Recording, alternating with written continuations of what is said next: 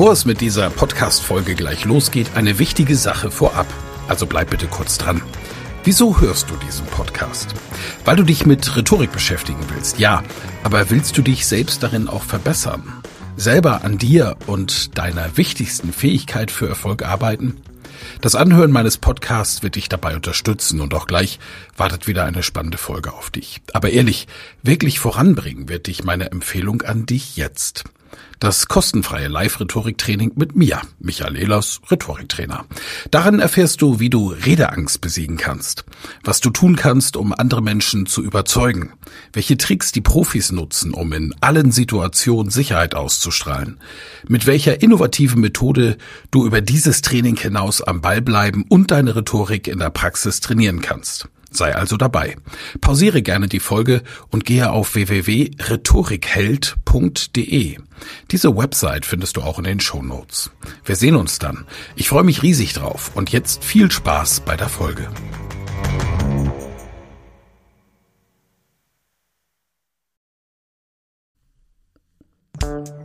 Elas Rhetorik Podcast. Wer etwas zu sagen hat, sollte reden können. Ihr Rhetorik-Podcast für Management, Kommunikation und Strategie.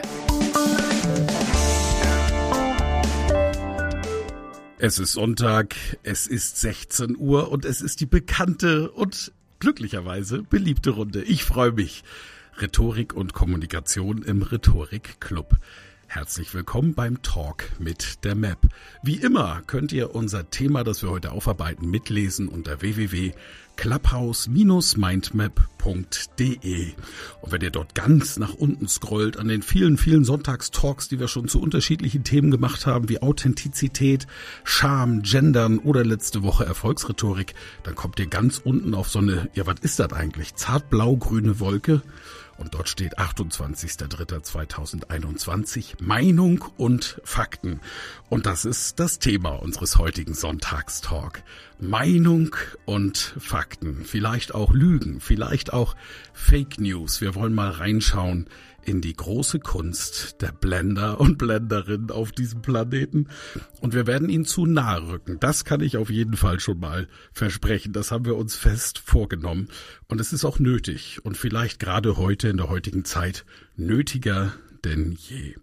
Der Ablauf an diesem Sonntagstalk ist, und wer jetzt nicht das erste Mal dabei ist, wird das bereits wissen, immer derselbe. Ich bin Michael Ehlers von Beruf Rhetoriktrainer, starte diese Runde mit einem Einstiegsimpuls zum Thema. Heute lautet dieser Einstiegsimpuls die größten Lügen aller Zeiten.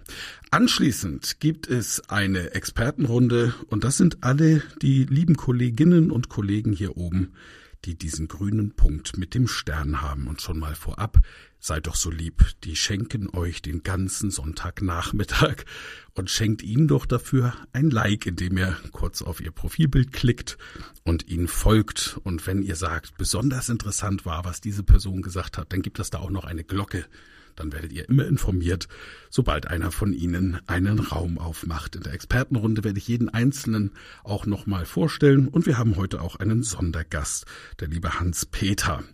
Der ist Doktor an der Universität in St. Gallen und hat zu diesem Thema auch etwas Spannendes beizutragen. Ich beginne mit meinem Einstiegsimpuls und heute lese ich mal wieder aus meinem Buch Die Kunst der Rede im digitalen Zeitalter. Das Buch heißt bezeichnenderweise Rhetorik. Fake News ist in Deutschland zum Anglizismus des Jahres 2016 gewählt worden, nachdem US-Präsident Donald Trump durch zahlreiche Erwähnungen des Begriffs für einen Durchbruch im allgemein deutschen Sprachgebrauch gesorgt hatte. Der Begriff selbst ist schon älter. Bereits im Jahr 1890 lesen wir in der US-amerikanischen Zeitung Daily Tobacco Leaf Chronicle von Too Much Fake News. Der Artikel mit besagter Überschrift handelt von der massenhaften Flucht und Landaufgabe zahlreicher Siedler in Dakota und Nebraska. Durch Falschmeldungen gleich mehrerer Zeitungen waren sie dem Irrtum erlegen, ein wilder Indianerstamm treibe in der Nähe plündernd sein Unwesen und fordere sein Land zurück. Und tatsächlich sind Falschmeldungen kein Phänomen, das erst seit kurzer Zeit existiert. Im Laufe der Menschheitsgeschichte begegnen wir zahlreichen, bewusst aber auch unbewusst in die Welt gesetzten Falschmeldungen. Es handelt sich um Lügen. die lange bevor es mediale Berichterstattung gab, verbreitet worden waren. Als eine der größten Lügen der Geschichte gilt die konstantinische Schenkung, auf der die jahrhundertlange Vormachtstellung der katholischen Kirche beruhte. Von 306 bis 337 herrschte Kaiser Konstantin im römischen Reich. Um die Jahre 315, 317 herum erkrankte Konstantin am Aussatz, kannte man später als Lepra, doch kein Arzt konnte ihm helfen. Eines Nachts erschienen ihm die Apostel Petrus und Paulus, die Konstantin empfahlen, sich vom Bischof von Rom, Papst Silvester, taufen zu lassen. Den hatte er zuvor verfolgt und bekämpft. Die Geschichte berichtet, dass sich Konstantin taufen ließ und dadurch geheilt wurde. Als Dank schenkte der Papst, Kaiser Papst Silvester und allen seinen Nachfolgern auf alle Zeit die geistliche und politische Oberherrschaft über Rom, Italien, das Weströmische Reich und somit über die ganze bekannte Welt. Der Fehler an der Geschichte? Sie hatte so nie stattgefunden. Die konstantinische Schenkung war nämlich eine urkundliche Fälschung um das Jahr 800 herum. Konstantin hatte das Christentum nie verfolgt, sondern war ihm ganz im Gegenteil eher zugetan.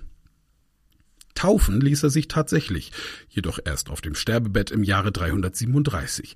Die Päpste im neunten Jahrhundert nutzten diese falsche Urkunde aber, um ihre Vormachtstellung in der Welt auszubauen.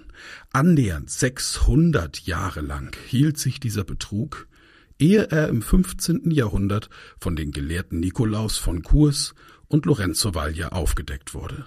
Sogar bis ins 19. Jahrhundert hinein hatte die katholische Kirche behauptet, dass es die konstantinische Schenkung wirklich gab und lediglich das Dokument eine Fälschung sei. In den annähernd 1000 Jahren dazwischen führte die katholische Kirche im Namen Gottes Kreuzzüge gegen den Islam, ermordete in Zeiten der Inquisition auf grausamste Weise vom christlichen Glauben abtrünnige Menschen und baute sich mit dem Vatikanstaat in Rom ein Machtapparat, der bis heute ein enormes Vermögen und Macht besitzt. Die Grundlage dafür war eine dreiste Lüge. Weitere große Lügen der Geschichten sind beispielsweise Bismarcks Emser Depesche, die Auslöser des deutsch-französischen Kriegs 1870-71 war, oder die Dolchstoßlegende nach dem Ersten Weltkrieg, die den Aufstieg des Nationalsozialismus unmittelbar begünstigte. Ein weiterer Krieg, der aufgrund von Fake News begonnen wurde, war der Irakkrieg 2003. US-Verteidigungsminister Colin Powell hatte vor dem UN-Sicherheitsrat bekannt gegeben, dass der Irak zweifelsohne Massenvernichtungswaffen besitze und diese auch einsetzen werde. Die legitime Basis für einen Krieg war damit gegeben. Heute wissen wir, Massenvernichtungswaffen hatte es im Irak nie gegeben. Wieso spreche ich dann in meinem Buch vom Zeitalter der Lügen, wenn die Menschheit doch schon immer gelogen hat? Deshalb weil sich unsere Art der Kommunikation im 21. Jahrhundert grundlegend verändert hat. Wir leben im Informations- und Kommunikationszeitalter. Wissen und Daten sind in einer solchen immensen Menge vorhanden, dass es nahezu unmöglich geworden ist, den Überblick darüber zu behalten. Früher wurde Information klassisch vermittelt. Wir lasen die Zeitung, Zeitschriften, kauften uns Bücher, besuchten Vorträge, saßen vor dem Fernseher und gingen ins Kino. Keine Frage, das machen wir auch heute noch, nur dienen diese Instrumente nicht mehr als ausschließliche mediale Informationstransmitter. Das Internet und mobile Endgeräte haben in den vergangenen zwei Jahrzehnten Methoden geschaffen, durch die wir ganz neue Werkzeuge der Wissens- und Informationsvermittlung gewonnen haben. Wir sprechen von Werkzeugen, die das klassische Sender-Empfänger-Modell mittlerweile überholt haben. In Bezug auf den nachrichtentechnischen Austausch von Informationen spricht dieses Modell von einem Sender, der eine Information mittels eines Kanals an einen Empfänger weitergibt. So ist beispielsweise der Journalist ein Sender der über das Medium Zeitung eine Information an die lesenden Empfänger übermittelt. Der Aufstieg der sozialen Medien hat enorm dazu beigetragen, dass sich dieses Modell mehr und mehr auflöst. Das liegt daran, dass wir plötzlich alle via Facebook, Twitter, Instagram, Clubhouse und Co. die Möglichkeit besitzen, ein Sender zu sein.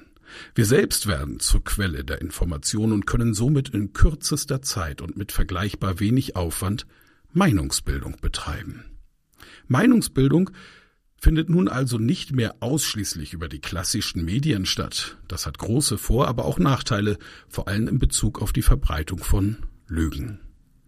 Durch die rasante Verbreitung von Informationen in den sozialen Netzwerken hat nun jeder von uns die Gelegenheit, seine ganz eigene Propagandamaschine zu betreiben.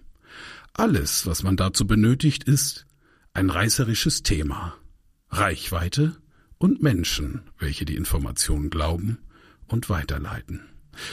Wenn wir im allgemeinen Sprachgebrauch von Fake News sprechen, meinen wir nicht mehr die Unterscheidung von Absicht und Versehen, sondern nur noch die gewollte, vorsätzliche Manipulation.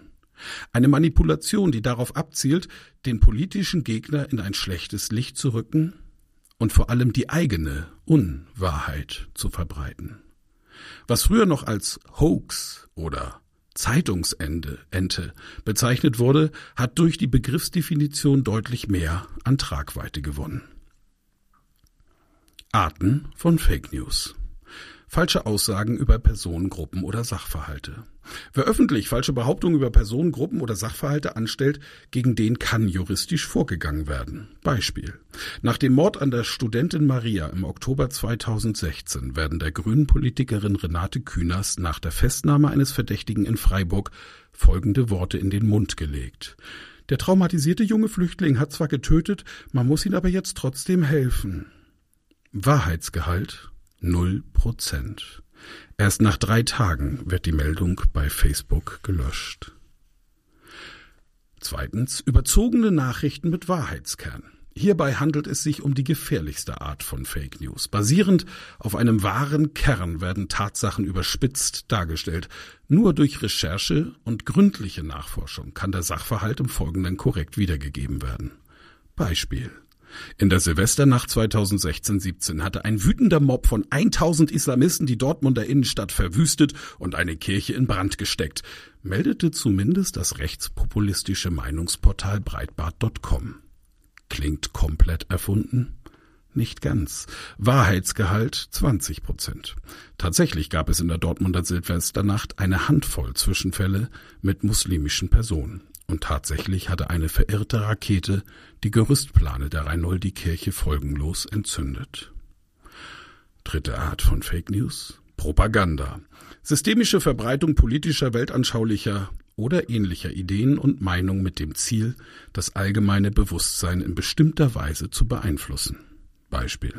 Zur Zeit des Nationalsozialismus wurde gezielt schändliche Propaganda gegen das Judentum betrieben. Durch den Einsatz sämtlicher Medienträger wurden Juden in Deutschland unter anderem als Ungeziefer und Virus bezeichnet.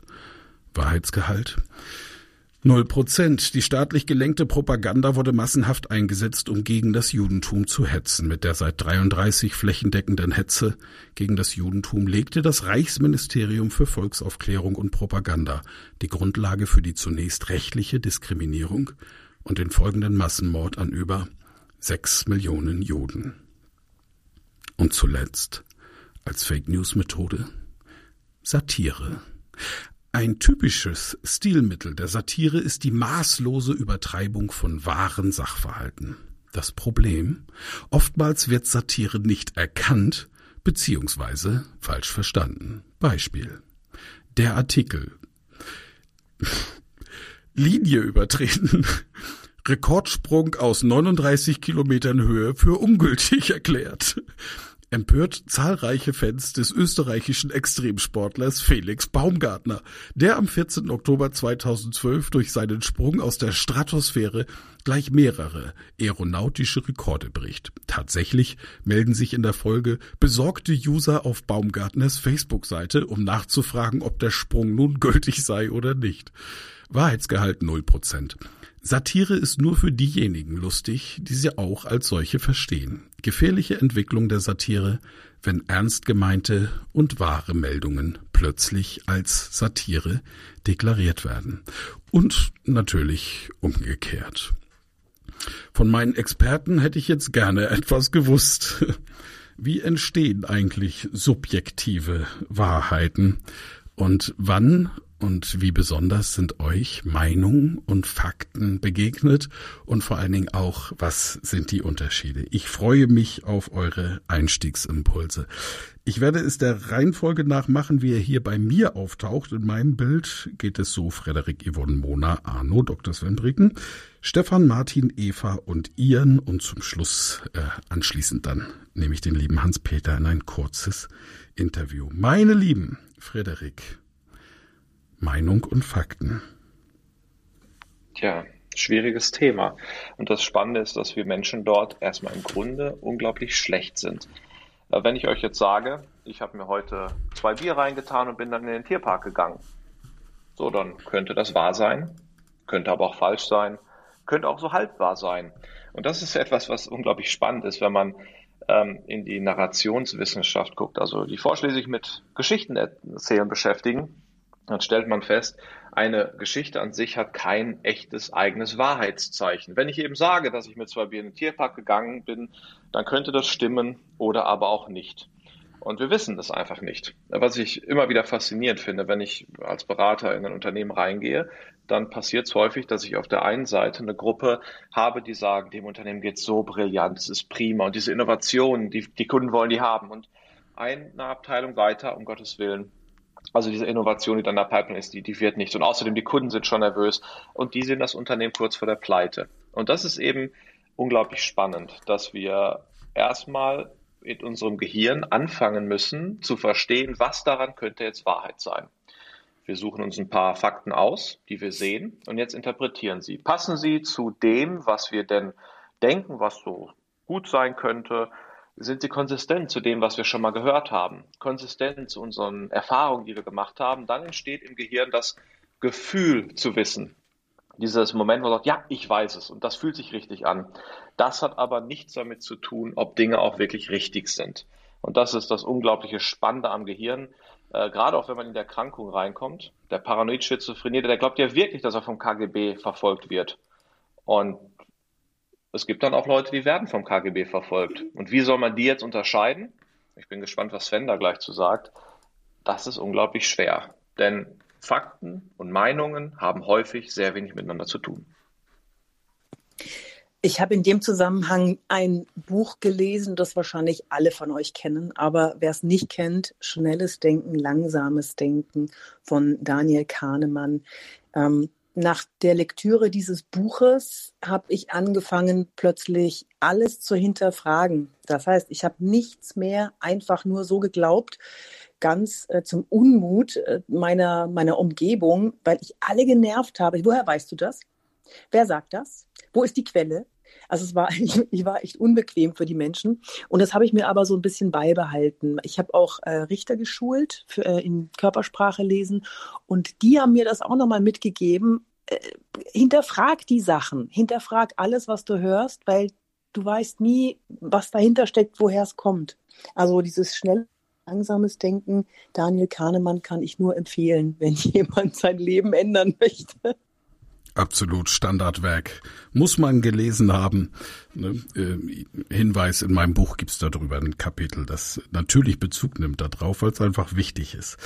Frederik Hümmecke ist Neurowissenschaftler, er ist der Experte, der weiß, wie das Gehirn funktioniert und sogar Doktor und freut euch auf sein Buch, das im Mai erscheint. Handling Shit muss man lesen. Und Yvonne de Barg hat schon so viele Bücher geschrieben, die man alle auch gelesen haben muss, denn sie schreibt schon seit Jahren und ist absolute Erfolgsautorin, Schauspielerin und Expertin für Körpersprache. Und jetzt freue ich mich auf die liebe Mona. Sie hat ein großartiges Buch geschrieben zum Thema Zeitmanagement und dann Arno, unseren Mr. Stimme aus Salzburg. Ja, danke schön. Da waren jetzt schon gerade auch ganz viele Sachen, wo ich auch gerade drüber nachgedacht habe, also von Frederik und von der Yvonne. Und zwar dieses, dieses, ähm, dass wir das immer mit unserem eigenen Glaubenssystem ja auch abgleichen und uns ja dann auch gerne mal die Sachen raussuchen, die halt zu unserem Glaubenssystem passen ähm, und die anderen Sachen dann einfach ausblenden. Also nicht, dass wir es nicht gehört hätten, aber wir verwenden es dann einfach nicht. Und dann das gekoppelt dann eben auch mit dem, was die Yvonne gerade gesagt hat, wir gehen viel zu selten zur Quelle zurück. Und gerade in diesem Zeitalter mit sozialen Medien, wo alles ein bisschen geschönt wird, wo dann die nicht so schönen Sachen dann einfach eben wegretuschiert werden, ähm, wo man mit Filtern natürlich wahnsinnig viele Sachen auch ähm, ja, faken kann am Ende des Tages und man dann wirklich nicht mehr weiß, was ist eigentlich die Wahrheit. Ähm, ich glaube, das ist extrem schwer geworden, da noch den Durchblick zu behalten. Und wenn man das nicht so wie Yvonne macht, indem man immer wieder hinterfragt, was ist denn jetzt eigentlich die Quelle und woher weiß man es denn genau, ist man wirklich ein bisschen verloren in der heutigen Welt. Ich bin da auch sehr gespannt, ob da jemand auch einen Lösungsansatz dafür hat, ohne dass man jetzt den ganzen Tag recherchieren muss, äh, um an die Wahrheit zu kommen. Also ich glaube, das ist heute auch wirklich mit dieser schnellen Verbreitung von Informationen, auch der leider sehr späten Rücknahme von Fehlern. Du hast es ja gerade auch ange angesprochen, Michael, dass es dann teilweise drei Tage dauert, so einen Facebook-Post rauszunehmen, der falsch ist. Bis dahin ist er einmal um die Welt gegangen äh, den dann wieder wegzubekommen, ist, ist eher schwierig. Und ich glaube auch, dass wir dann auch ganz oft die Korrekturen gar nicht mehr wahrnehmen. Also dass das zurückgenommen wurde, bleibt bei den meisten Leuten gar nicht im Kopf hängen. Sie haben nur die Falschnachricht gesehen. Ich glaube, das ist ein echt großes Thema. Also ich habe da jetzt auch keinen Lösungsansatz, muss ich fairerweise sagen. Deswegen bin ich gespannt, was die anderen Experten dazu sagen, ob jemand eine Lösung dafür hat, wie man schneller zur Materie kommt.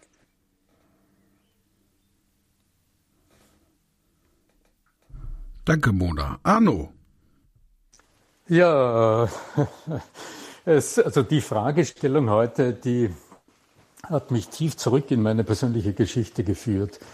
Denn in der Zeit, in der ich noch äh, für mein Kulturunternehmen verantwortlich war, hatte ich, manch, hatte ich äh, eine Zeit lang so, einen, so eine Art äh, bösen Spitznamen getragen. Man hat mich als den Machiavelli in diesem Kulturunternehmen bezeichnet, weil ich offensichtlich durchaus in der Lage war, meine Wahrheit so ausdrucksstark zu vermitteln und so darzubringen, dass am Schluss die Ergebnisse, die ich mir gewünscht hatte, tatsächlich äh, stattgefunden haben.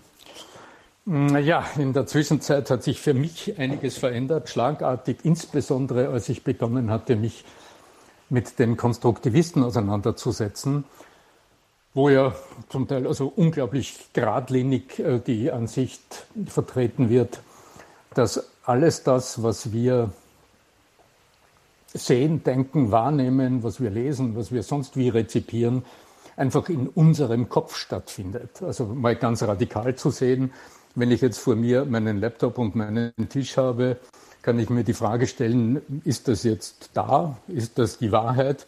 Oder ist es meine Wahrnehmung von etwas? Ich meine, es ist jetzt ein bisschen überspitzt. Und das hat mich dazu geführt, mich ganz persönlich sehr intensiv mit der Frage zu beschäftigen, wie denn die Perzeption, also wie denn die Wahrnehmung des Menschen funktioniert und welche Abläufe das sind. Äh, besonders bei, bei Menschen, äh, Michael, also Du hast ja einige zitiert, die sehr wirkungsvoll Fake News vertreten oder quasi äh, behaupten, die dann große Auswirkungen haben. Die tun das ja offensichtlich sehr wirkungsvoll. Und das macht mich dann neugierig.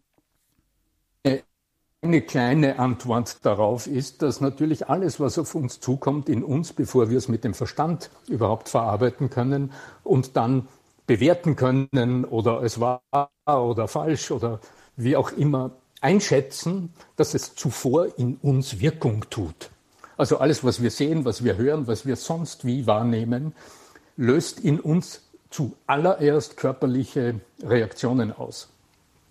Also das heißt, das tut mit uns etwas und besonders dort, wo so nachdrücklich Wahrheiten vertreten werden, löst es in uns besonders starke emotionale Wallungen aus und dann erst kommt der Verstand. Das heißt, der persönliche Filter, den ich für mich jahrelang immer wieder weiterentwickle, das ist zuerst auf mich selbst zu achten und einschätzen zu lernen, was empfinde ich, was passiert in mir, was hat das, was von außen kommt, ausgelöst, um dann im nächsten Schritt auch kritisch einschätzen zu können, welche, welche Gedanken in mir hat das verursacht, sodass ich dann auch in der Lage bin, meine eigenen Gedanken in Kritik zu ziehen, wenn ich es für nötig finde. Schon mal wunderbare Gedanken über das Wie, ne, Mona? Deine Frage also quasi schon mal mit einem Beispiel ganz konkret beantwortet. Und dann freue ich mich auf unseren Psychiater und Psychotherapist von der Charité in Berlin, Dr. Sven Brieken. Und anschließend, wenn Ihr Netz in Ordnung ist, sie hat mir auf WhatsApp geschrieben, sie ist in den Bergen, versuchen wir es auf jeden Fall mit unserer Frau Stimme aus dem Norden und Westen. Heute vertrittst du ja quasi den ganzen nördlichen europäischen Kulturraum, Ian Svea Bäumler. Sven, startet du doch mal. Yes, danke Michael. Ähm, ich muss beim Thema Meinung und Fakten prinzipiell immer so ein bisschen an Yin und Yang denken. Also in jeder Meinung steckt ein bisschen Fakt und in jedem Fakt steckt ein bisschen Meinung. Also ich stelle mir es immer so als äh, kontinuierliche, also dimensionale Skala vor und am an, einen Ende sind dann, ist dann quasi Fakt und am, an einem anderen Ende Meinung. Und äh, je nach Wahrheits- oder wissenschaftlichem Gehalt kann man das dann irgendwo einordnen ich denke, für, für Fake News gilt es insofern nicht, ähm, weil eine Motivation, die Motivation dahinter ja oft eine ganz andere ist. Also es geht nicht um den konstruktiven äh, Dialog und Austausch äh, und, und Wissenserwerb oder Erkenntniserwerb, sondern oft, äh, jedenfalls äh, bei der Arbeit mit meinen Klienten, ähm, die auch äh, immer wieder solche Themen einbringen, äh, im, äh, wenn sie beispielsweise mit einer wahnhaften Störung kommen. Ähm, hat man oft das Gefühl, dass hinter diesen äh, äh, Verschwörungstheorien, Fake News und so weiter entweder kommerzielle oder äh, ideelle äh, Motivation dahinter stecken. Und ich finde, dementsprechend fällt es immer so ein bisschen aus dem Raster. Und äh, wenn man dann genauer guckt und tatsächlich mal nachschaut, recherchiert, äh, was eigentlich dahinter steckt, findet man ziemlich oft, also gerade wenn dann auch beispielsweise Ärzte oder Wissenschaftler äh, zitiert werden, um quasi die Theorie zu untermauern oder, oder die Nachrichten, findet man dann oft äh, auch Sachverhalte, wo dann diejenigen irgendwie auf einer anderen äh, Website Produkte äh, äh vertreiben, die einen dann irgendwie vor den äh, Chemtrails oder wie auch immer schützen sollen. Das ist schon ganz interessant interessant. Und ähm, ansonsten finde ich prinzipiell, ähm, Frederik hat es vorhin schon angesprochen, das Gehirn ist recht empfänglich. Und äh, interessanterweise ist es ja auch so, wenn beispielsweise man eher emotional, also in emotionalen Zuständen unterwegs ist, dann wird eben der Cortex eher mal abgeschaltet und ähm, dann äh, sind wir eher mit den, also empfänglich für kognitive Verzerrung, also dass wir dann voreilig Schlussfolgern, äh, Dinge zu schnell glauben und äh, gerade, ich glaube, Menschen, die Existenzängste haben oder beispielsweise auch Ärger mit Behörden, mit der Justiz, das sind so äh, äh, Gruppen, wo, wo sehr häufig äh, dann eine Gefahr besteht, tatsächlich ähm, überwertige Ideen zu entwickeln. Und ähm, ich denke jetzt aktuell, die Lage mit Corona ist eben eine typische Situation, wo Existenzängste bei vielen Menschen entstehen konnten. Ärger mit Behörden und Justiz, da ist zum Beispiel der Rundfunk Beitrag, glaube ich, so eine klassische Eingangspforte, äh, wo äh, viele Menschen, die finanziell nicht so gut gestellt sind, Schwierigkeiten haben und dann äh, Gefahr laufen, in andere äh, Richtungen abzudriften. Vielen Dank, Sven. Ähm, ich mache mal ganz kurz einen Refresh. Ich poliere mal den Raum. Wir sind hier im Club Rhetorik und unser Hauptmoderator und Initiator ist Michael Ehlers, Rhetoriktrainer Nummer eins. Was hier schon auf die Frage gekommen ist, was haltet ihr denn von Fake und Meinung? Was, wie kann man da unterscheiden? Frederik hat gesagt, ähm, Emotionalität, Frederik, ich versuche es mal in einem Satz zusammenzufassen, sag mir, wenn ich mich irre. Emotionalität spielt eine Rolle bei der Unterscheidung zwischen Fake und echt, weil man ja selber immer auch beteiligt ist in der Wahrnehmung.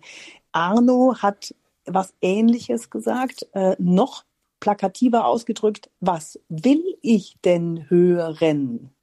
Immer eine Frage, ne, über welchen Kanal kommt das rein und will ich das denn hören oder würde ich es gar nicht hören wollen, dann mache ich die Ohren zu.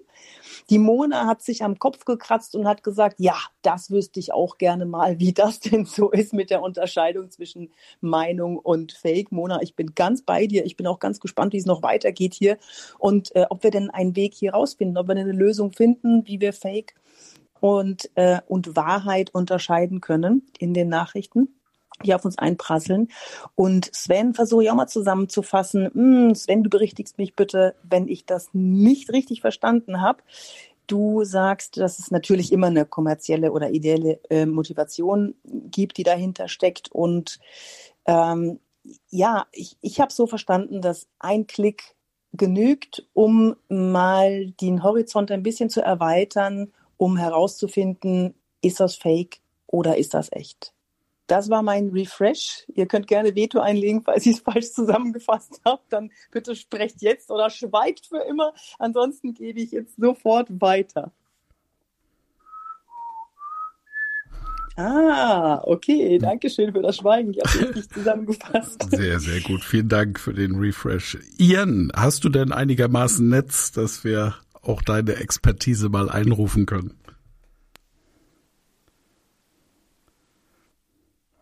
Also ich habe nichts gehört und dir?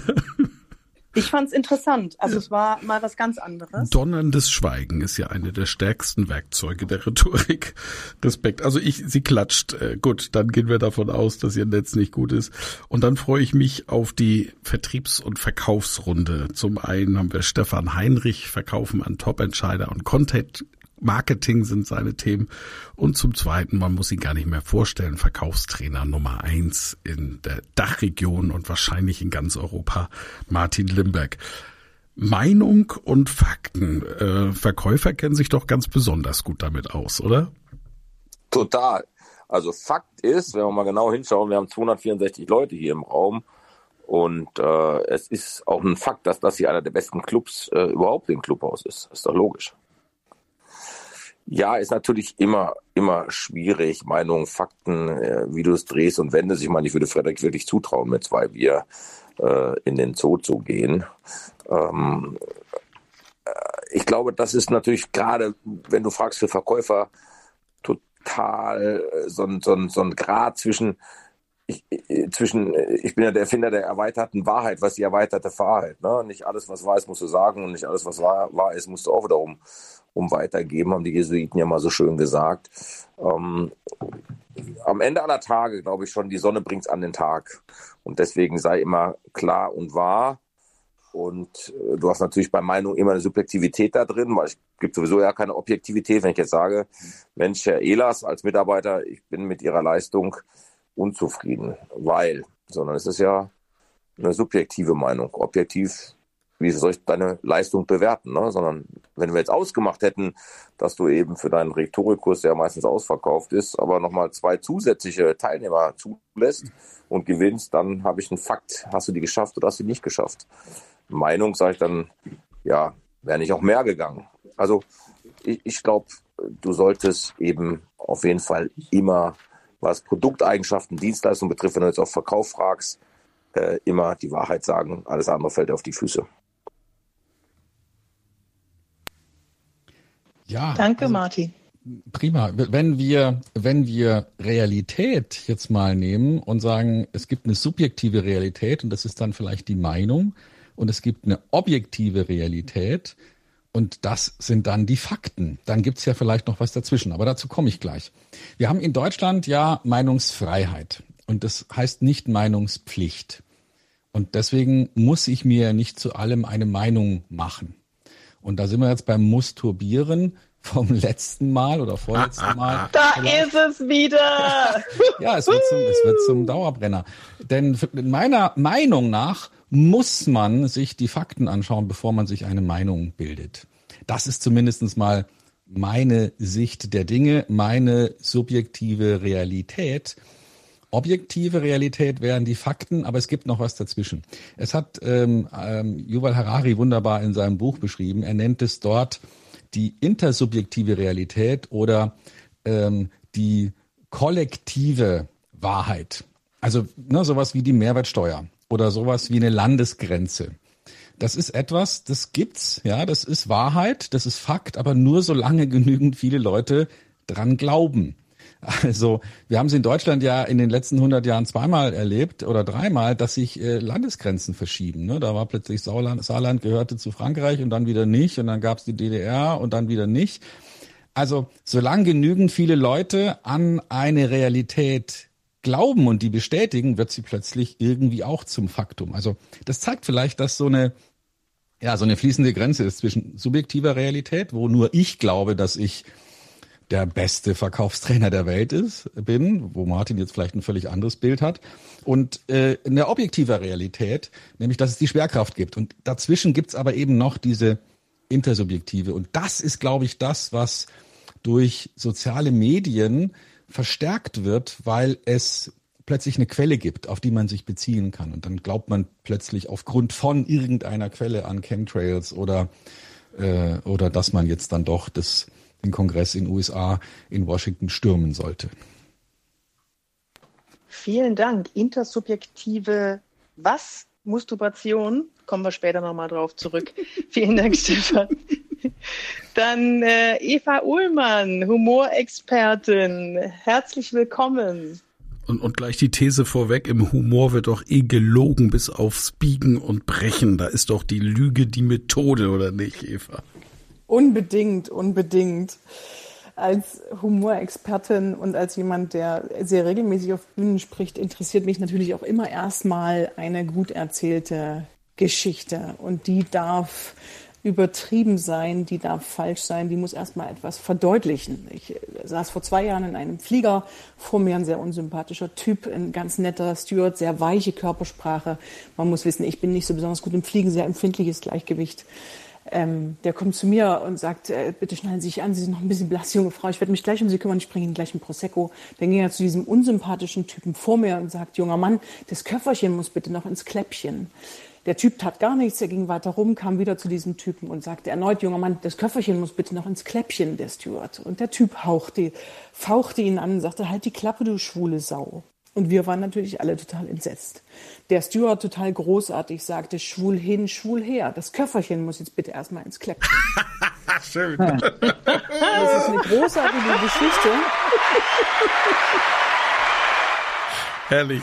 Und es ist eine großartige Geschichte, die ich erzähle, um zu demonstrieren, dass wir noch natürlich äh, gegenüber homosexuellen Menschen ein Diskriminierungsproblem haben, weil wir sagen auch selten, du heterosexuelle Sau.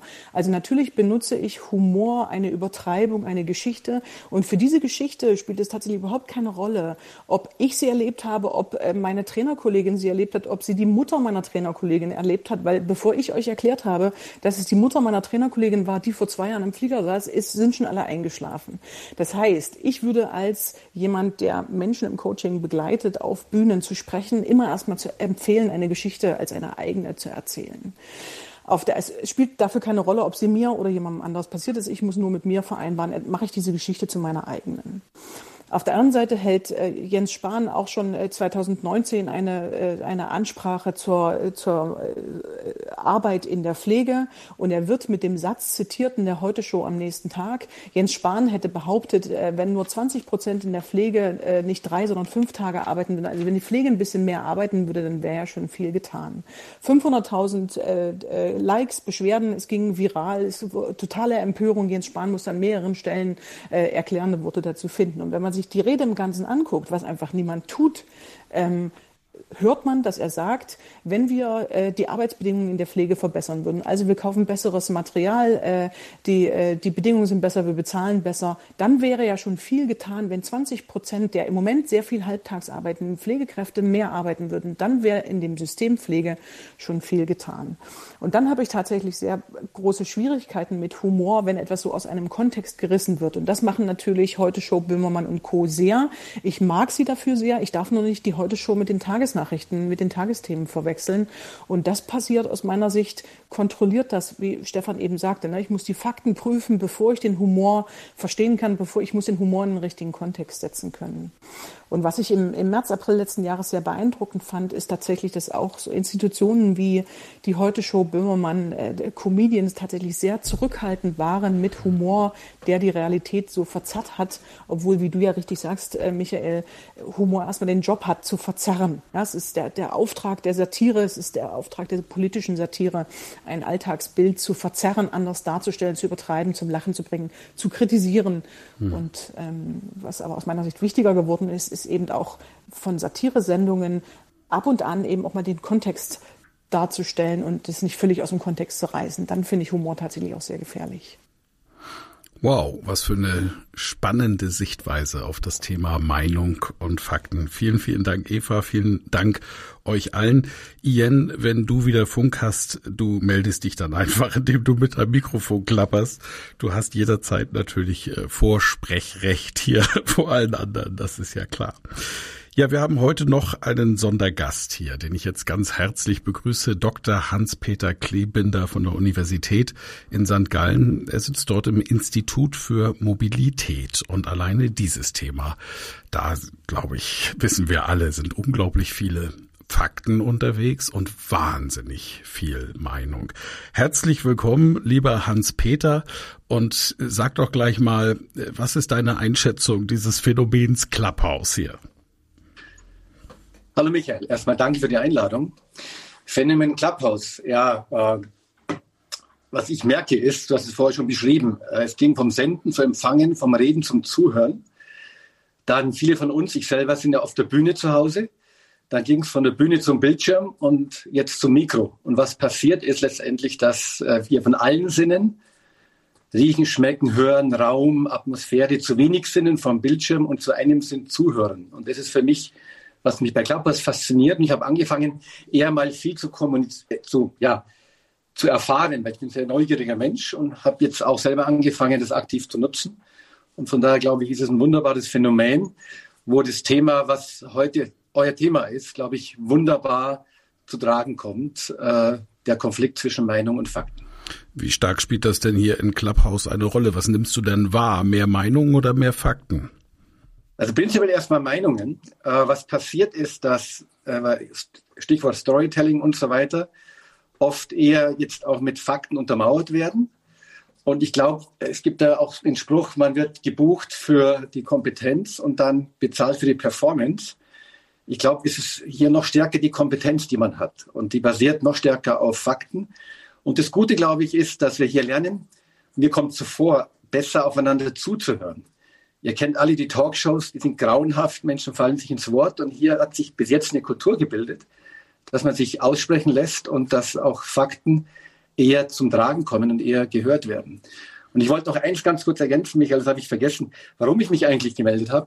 Äh, ähnlich wie Arno, ich habe eine persönliche Geschichte. Ich habe 95 eine Doktorarbeit geschrieben zum Thema Meinungsbildungsprozesse in Europa zum Thema Mobilität habe 250 Menschen äh, befragt dazu und das hat mich eigentlich die letzten Jahrzehnte begleitet bis heute, weil es darum geht, letztendlich nicht nur Meinung, sondern auch Verhalten zu beeinflussen. Und da, glaube ich, hat äh, Clubhouse eine Riesenchance. Mhm. Ist das denn im Bereich Mobilität gut gelungen, dass da draußen tatsächlich über Fakten gesprochen wird? Nee, also der, die notwendige Mobilitätsrevolution, die ich selber propagiere und für die ich kämpfe, die wurde durch Fake News eigentlich um Jahre, Jahrzehnte nach hinten geschoben. Mhm. Ja, weil irgendein Blödsinn erzählt wurde von Lobbyisten, von gekauften Wissenschaftlern und das kann man wunderbar nachvollziehen. 1920 war der Anteil von elektrobetriebenen Fahrzeugen in den USA bei 70 Prozent. Also für mich verhindern Fake News auch Wandel, den notwendigen Wandel. Und, Darf ich nochmal äh, nachfragen? 1920. 1920. Da gab es kaum Autos und dadurch war der Anzahl, die Anzahl der elektrobetriebenen Fahrzeuge bei 70 Prozent, hast du gesagt. Noch krasser, die ersten Fahrzeuge waren elektrisch betrieben. Ja, und da gibt es ganz viele Geschichten, äh, Fakten in der Zeit. Und äh, was ich äh, heute, gestern in der Vorbereitung, möchte ich ein Zitat noch mitbringen von der äh, Interview mit der Annalena Baerbock, die ihr alle kennt, wo es darum geht jetzt, wer macht das Rennen. Mhm. Und da fand ich ein wunderbares Zitat, ohne Fakten ist alles Asche. Ja? Und ich glaube, äh, das ist sicherlich auch die Schule der Angela Merkel. Ob es gut oder schlecht ist, ist eine andere Meinung. Aber ich glaube, wir brauchen eine faktenbasierte Diskussion, gerade bei so Themen der Mobilität der Zukunft und anderen.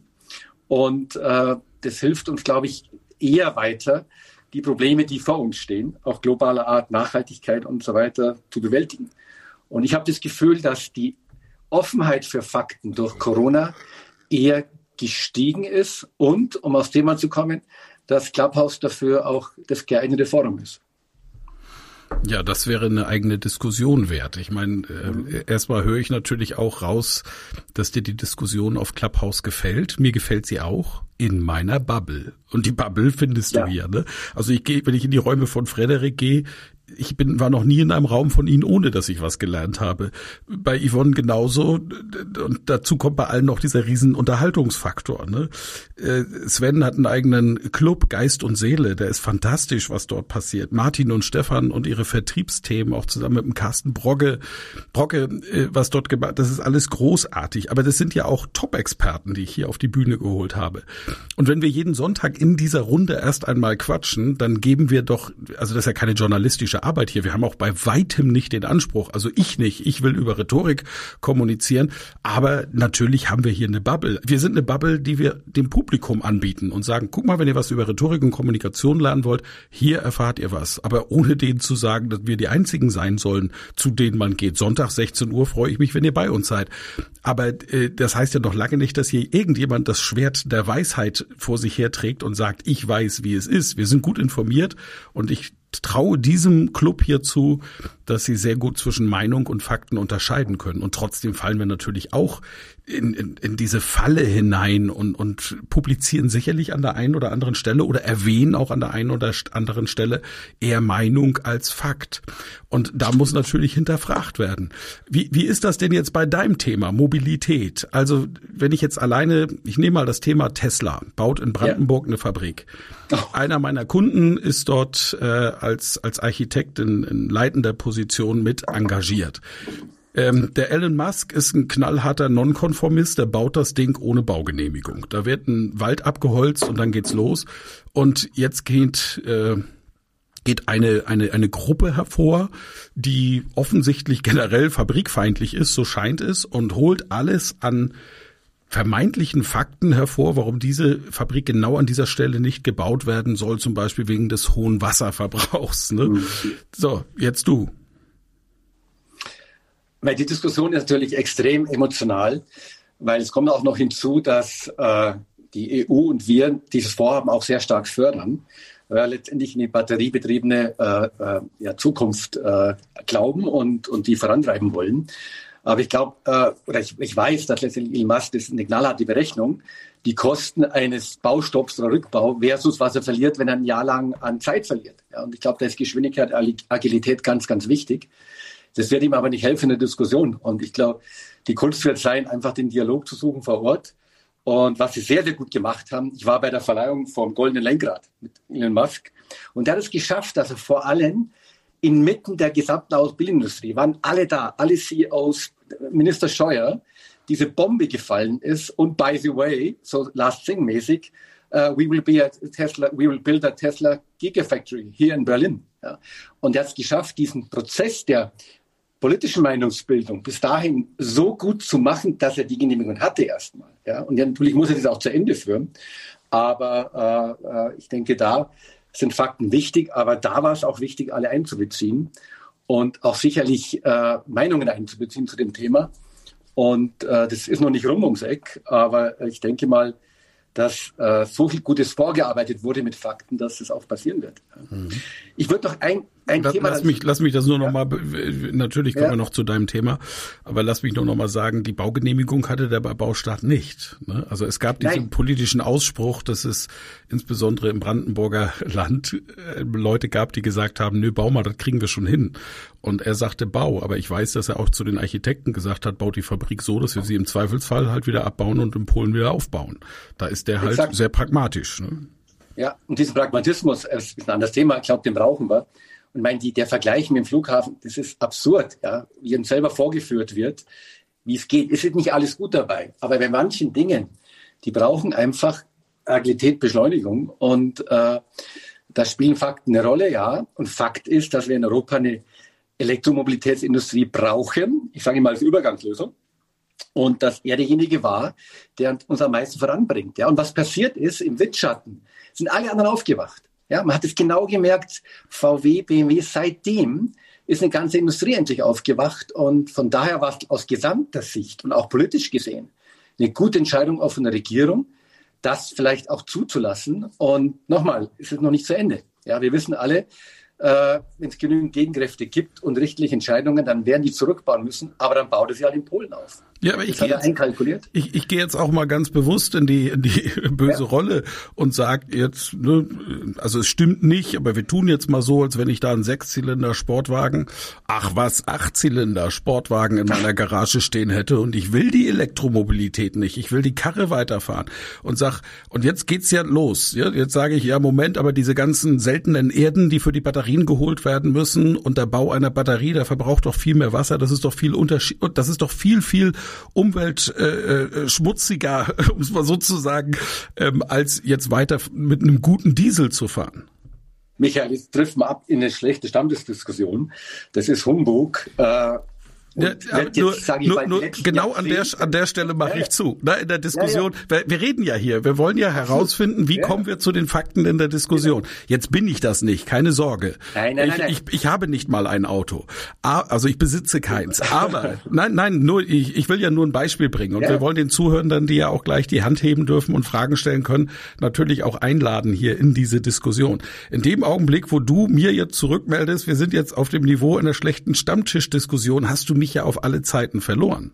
Absolut. Ja. Habe ich auch gerade gemerkt. Äh, ja, genau. Ja, ja. Nee, nee, ich und ich merke, und, und jetzt haben wir genau das Beispiel der Anfangsdiskussion. Da kommen halt Emotionen hoch. Ich weiß, wie du diese, ich habe natürlich auch recherchiert. Ne? Als, du, als du mich angeschrieben hast, habe ich gedacht, Mensch, wer ist das? Und dachte so, wow, also St. Gallen sowieso, Prädikat vom Feinsten. Dein Institut hat einen fantastischen Ruf und du stehst für Smart City und mobile äh, Straßen ein. Und bei mir findest du dort einen Freund in der Sache. Da brauchen wir gar nicht drüber diskutieren. Nur, ich habe jetzt gerade eben totalen Unsinn erzählt. Und diesen Unsinn, den lese ich im Internet in dem Augenblick, wo ich einfach nur die richtigen Begriffe google. Und was können ja. wir jetzt tun, um die Leute doch zu, zu den Fakten zu bringen? Darüber sprechen ja. wir ja. Exakt. Und mir ist genau das passiert, was der wunderbare Arno, äh, dessen Schüler ich bin oder war, vorher erzählt hat. Ja, ich habe dann sofort sehr emotional reagiert. Und jetzt kann ich dir alle Fakten, ich kann jetzt zehn Fakten nennen, aber ich glaube, sie würden nicht ankommen. Ja, ja bei mir äh, schon. Deswegen darfst, deswegen ja, schick uns mal die wichtigsten rüber. Nein, entscheidend ist, dass die Gesamtbilanz wichtig ist. Und wenn ich heute einen einen äh, modernen Diesel in Polen fahre, der mit Kohlekraftwerk, Energie, Strom betrieben wird, dann ist der mit Sicherheit umweltfreundlicher. Ja? Und wir bewegen uns insgesamt äh, in der Kreislaufwirtschaft, wenn wir sagen von Energieerzeugung bis Verwendung bis äh, Recycling, ist die batteriebetriebene Elektromobilität eine richtige Übergangslösung. Irgendwann braucht man wirklich nachhaltige Mobilität, das ist Wasserstoff oder andere Dinge. Aber es ist heute Fakt, dass wir eigentlich, wie wir jetzt äh, die letzten Jahrzehnte verfahren sind, mit reinem Bezug auf Verbrenner, äh, werden wir es nicht schaffen, äh, die Klimaziele zu erreichen. Was wir brauchen, ist eine Vielfalt. In der Stadt Elektro, Langstrecken, Verbrenner und so weiter. Wir brauchen Technologieoffenheit und das ist eigentlich der Weg, den wir jetzt auch beschreiten. Ja. Mhm. Ich möchte doch ein Beispiel, mir das gestern erlebt in der Diskussion über Nachhaltigkeit bin ich reingestolpert und dann irgendwie, wo ich auch einen Kommentar abgegeben, ich habe eine kleine Geschichte, die das schön umschreibt. Äh, ich als Bayer durfte nicht ins Zillertal auf, mein, auf meine Hütte und bin mit der Familie nach Hamburg. Dort bin ich auf einem Elektro Elektroroller mit meiner Tochter in der Früh um sechs. Ella ist 14 Jahre alt, Friday for Futures, die heizt mir ein, zum Krabben äh, einkaufen gefahren am Fischmarkt. Ja. Mhm. Dann sagt die Verkäuferin, Mensch, tut mir leid, der Preis stimmt nicht, es sind nicht 17,85 Euro, sondern 19,97 Euro. Tut mir leid. Ja, warum denn? Ja, weil wir die Krabben nicht mehr nach Marokko fahren können wegen Corona, sondern nur noch nach Polen. Und dieses Beispiel gestern hat extrem gut funktioniert, weil jedem klar ist, Mobilität ist ja auch Transport von Gütern. Ja? Und das meinte ich vorher, dass diese Geschichte, hätte ich es noch anders besser ausfüllen können, ja? Dann aber mit Fakten. Ich glaube, dass das heute gut funktioniert. Ich muss die Leute abholen und dann letztendlich faktenbasiert. Und dieses Thema Preis von Gütern von A nach B durch Europa ist ein wunderbares Thema, um das zu beschreiben, dass hier was absolut schief läuft. Mhm. Und eins noch, tut mir leid, weil das Wenn da ist. Und das wird persönlich, aber das ist mir jetzt egal. Ich habe vor zehn Tagen aus Vor- und Fürsorge einen Test gemacht von einem Workshop, Corona-Test. Dieser war positiv. Ich sitze seitdem in Isolation von meiner Familie, das ist grauenhaft. Und ich habe vor zwei Tagen einen Clubhouse-Talk, deswegen erzähle ich es. Mhm. Sven mit zwei deiner Kollegen. Der Titel war Studienergebnisse der neuesten britischen Corona-Variante. Ich bin da rein. Ich konnte meine Frage stellen und es war großartig. Ich habe mehr erfahren als von fünf Beamten, Hausärzten, sonstiges Und da war ich echt begeistert. Die Jungs sind bei dir am Institut, ich habe das recherchiert und äh, das war für mich jetzt nochmal für Clubhouse, wo ich sage, da haben auch Fakten Platz. Und ich habe hier Diskussionen von, vorhin war irgendwas mit, warum reimt sich Penner auf Männer? Das war die, der, der am meistbesuchtesten hm. deutsche Club hier auf Clubhouse. Und es gibt aber auch sowas wie jetzt von der Charité. Und deswegen, ja, finde ich das Thema Fakten äh, kann hier eine ganz, ganz wichtige Rolle spielen. Ja, das muss es. Ich meine, darüber sind wir uns einig. Vielen, vielen Dank erstmal an dich, dass du dich zur Verfügung gestellt hast, hier über das Thema Meinung und Fakten zu sprechen, auch aus deiner Brille. Das war ähm, sehr, sehr spannend, das zu erleben. Ja, ohne die Fakten kommen wir nicht aus, das ist keine Frage, aber wir wissen eben, dass die Fakten nicht unbedingt auch in der Allgemeinheit ankommen, sondern dass die Diskussion eben emotions- und viel meinungsbasiert ist. Ich glaube schon, dass die Leute, die hier zuhören alleine bei diesem Talk heute, ähm, auch schon ein Bild darüber haben, wie sie selber zu ihren eigenen Fakten kommen. Und doch haben wir es eben auch in der Diskussion erlebt, dass es ganz schnell emotional wird, dass wir ganz schnell Lust an etwas haben und dass es in dem Augenblick dann auch kommunikativ sofort schwierig wird, aufs richtige Werkzeug zurückzugreifen, aufs kommunikative Werkzeug, um den anderen abzuholen. Und dafür hat es verschiedene Gründe. Ich werde jetzt noch einen Refresh machen, dann ist die Handhalte, äh, Handhebefunktion für euch, meine Lieben, auch ab sofort freigestellt. Das heißt, ihr könnt euch gerne Open to Everyone, so hiermit melden und auch an der Diskussion beteiligen zum Thema Meinung und Fakten. Und ich komme noch mal dazu jetzt alles zu reflektieren, was bis hierhin passiert ist. Alles ist natürlich wieder mitgeschrieben auf unserer Mindmap unter clubhouse-mindmap.de zu finden und auch dann nachzuhören, zumindest diese erste Stunde, auf meinem Podcast, dem Elas Rhetorik Podcast. Vielen, vielen Dank an meine Expertenrunde, die sich hier zur Verfügung stellt und auch gleich bei der Diskussion dabei sein wird. Am Ende meines Refreshs habe ich noch einen ganz kleinen Teil, insbesondere für Mona, weil sie danach gefragt hat in ihrem Statement. So erkennen Sie Fake News. Da können wir zumindest dahinter mal schauen. Und wenn die Zeit reicht, habe ich auch noch, was Spinner auszeichnet. Also wie erkennen wir, ob wir mit jemandem kommunizieren, wo es einfach gar keinen Sinn mehr macht, zu sprechen und auch auf die argumentative Ebene zu kommen. Ich denke, das sind dann auch noch zwei ganz, ganz konkrete Hilfestellungen. Also mein Einstieg war das Thema Fake News und Lügen. Ich habe aus meinem Buch gelesen, dass wir in einem neuen Zeitalter sind, dass jeder ohne großen Aufwand und, und Kontrolle einfach zum Sender werden kann und habe einige Beispiele aufgeführt über Fake News, alles nachzulesen in meinem Buch. Dann kam Frederik und er hat gesagt, wenn wir etwas hören, dann könnte es richtig sein oder nicht. In der Sprache steckt kein Wahrheitssignal. Wenn das Gehörte konsistent ist mit unseren bisherigen Erfahrungen, Perspektiven, Präferenzen und dem Erlebten, dann entsteht im Gehirn das Gefühl, etwas zu wissen. Es ist kaum zu erkennen, ob eine Meinung richtig oder falsch ist. Ist er nun paranoid oder wird er als Agent wirklich vom KGB verfolgt? Wer soll das schon wissen? Anmerkung dazu gleich zwei, drei Tipps. Die liebe Yvonne sagte, Yvonne de Barg bemerkt, wie oft wir Denkfehlern unterliegen und empfiehlt das Buch von Daniel Kahnemann Schnelles Denken, langsames Denken. Definitiv ein Standardwerk, muss man gelesen haben. Es ist ein bisschen sperrig zu lesen und es gibt Bücher, die das gut zusammenfassen. Aber die Grundlage in der heutigen Diskussion ist es auf jeden Fall. Mona sagt, es ist wichtig, sehr skeptisch zu sein. Eigentlich müsste man alles kritisch hinterfragen. Oft, wenn Falsches korrigiert wird, dann nehmen wir die Korrektur weniger wahr oft auch gar nicht wahr. Das ist ein echtes Problem. Arno sagt, nehmen wir die Extremperspektive eines Konstruktivisten ein, dann entsteht alles erst einmal nur in unserem Kopf. Also ist die Frage, wie entsteht die Wahrnehmung, also die Perzeption. Alles, was wir wahrnehmen, löst in uns zuerst körperliche Reaktionen und Emotionen aus, dann erst kommt der Verstand. Ich versuche also genau zu beobachten. Was löst das von außen in mir aus und wie will ich mit den Gedanken umgehen? So kann ich mich selbst mal in Kritik ziehen ziemlich reif. Dr. Sven Bricken, Charité Berlin, Psychiater und Psychoanalyst, sagt, in jedem Gesagten steckt immer Meinung und Fakt, mal mehr und mal weniger außer bei Fake News. Hier geht es meist um die ideologische und kommerzielle Überlegung. Das macht dieses Phänomen besonders. Je mehr wir emotional oder ängstlich sind, umso umgänglicher sind wir für falsche Meinungen und Ideologien. Die aktuelle Corona-Situation Hier ist das ein typische, eine typische Situation, in der viele Leute Gefahr laufen, abzudriften. Ich glaube, die Erfahrung, die haben wir tatsächlich alle gemacht, Sven. Martin Limberg sagt, ich habe das Thema erweiterte Wahrheiten quasi geprägt als Verkaufstrainer. Nicht alles, was man sagen kann, muss man zum Beispiel sagen. Im Verkauf sollte man immer die Wahrheit sagen. Alles andere fällt einem am Ende auf die Füße.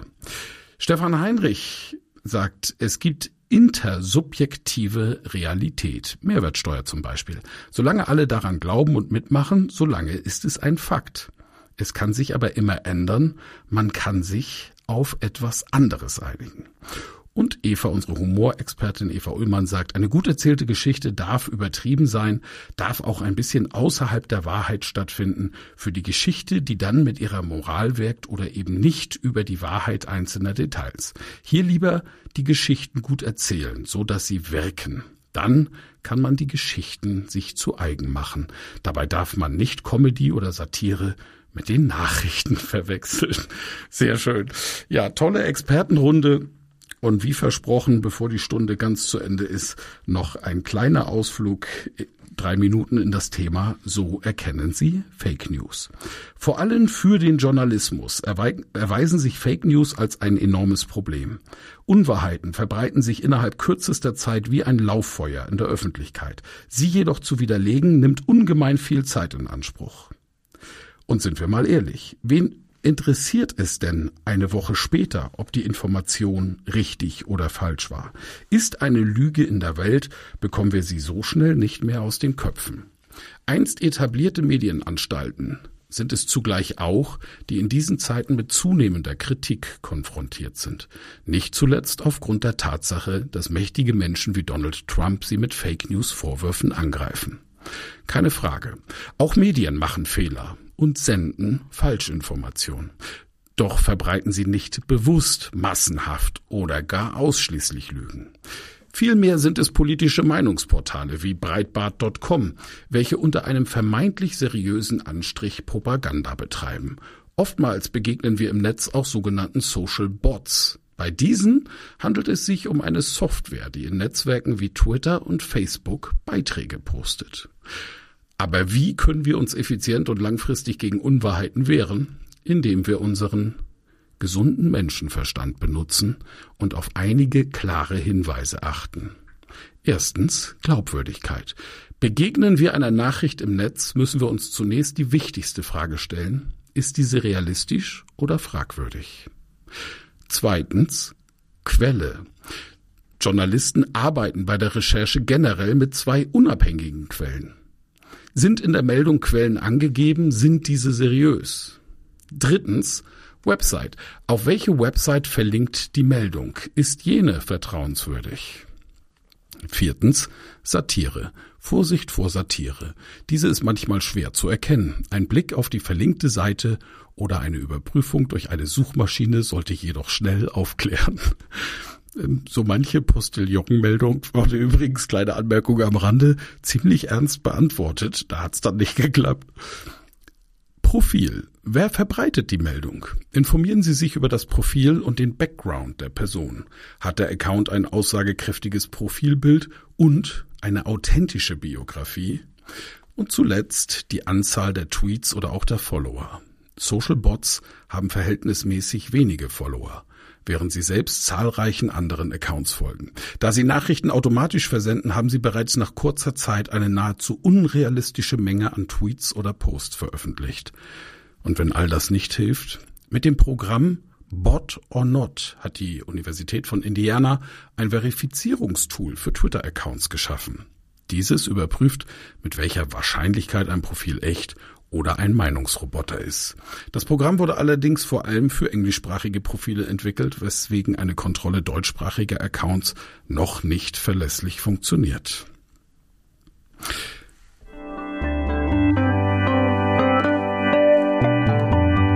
Vielen Dank fürs Zuhören. Mehr Informationen unter www.rhetorik.me.